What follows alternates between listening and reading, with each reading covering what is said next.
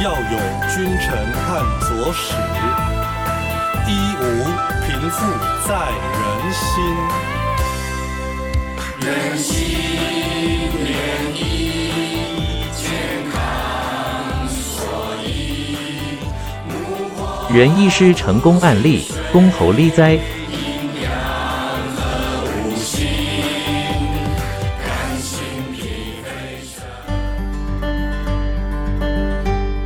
各位听众，大家好，我是巴德仁安堂中医诊所黄秀玲医师。今天呢，想要跟各位来分享一个有关于失眠焦虑的案例。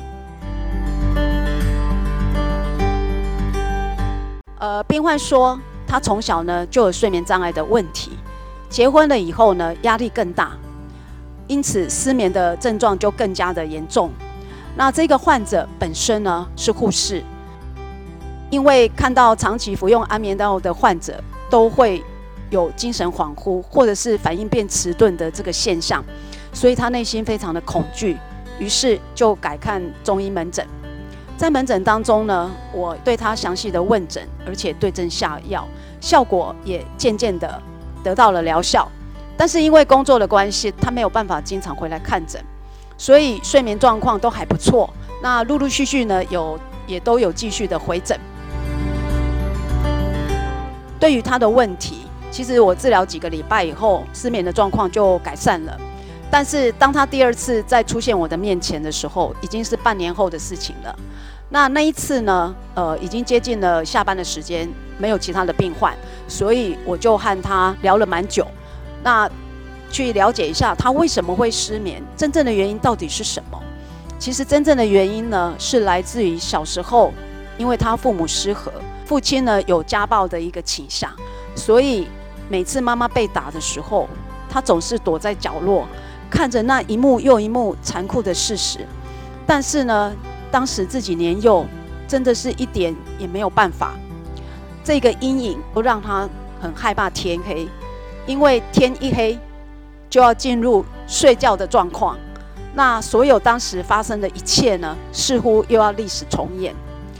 对于这样的一个病患，除了用药以外，我觉得更需要的是需要做心灵治疗，还有辅导，哦，然后还要给予一些正向的一个呃建议。其实最重要的一点，也是希望当事人自己如果愿意放下，或者是原谅过去的这一切，呃，我想他的问题很快就能够解决。但是如果无法释怀，那对于眼前的一个问题，可能我们就只能够治标。那这个个案呢，让我有一个很深的一个醒思哦，就是说，身为父母的我们，对于孩子的教育，身教重于言教。当父母失和、有家暴的倾向的时候，其实我们的孩子是一直活在恐惧当中。因为这个个案让我感受到原生家庭对于一个孩子的教育的一个重要性。那第二点就是从病患身上的问题，其实我感觉到，其实他的背后还有更深的问题，需要进一步的去了解，才能够真正的让病人获得更好的一个疗效。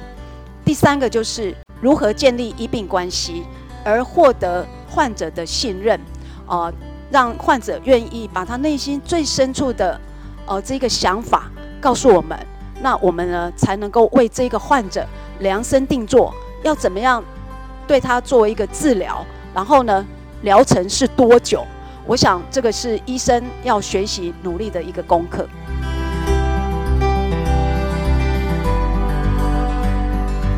今天的案例呢，就分享到这里。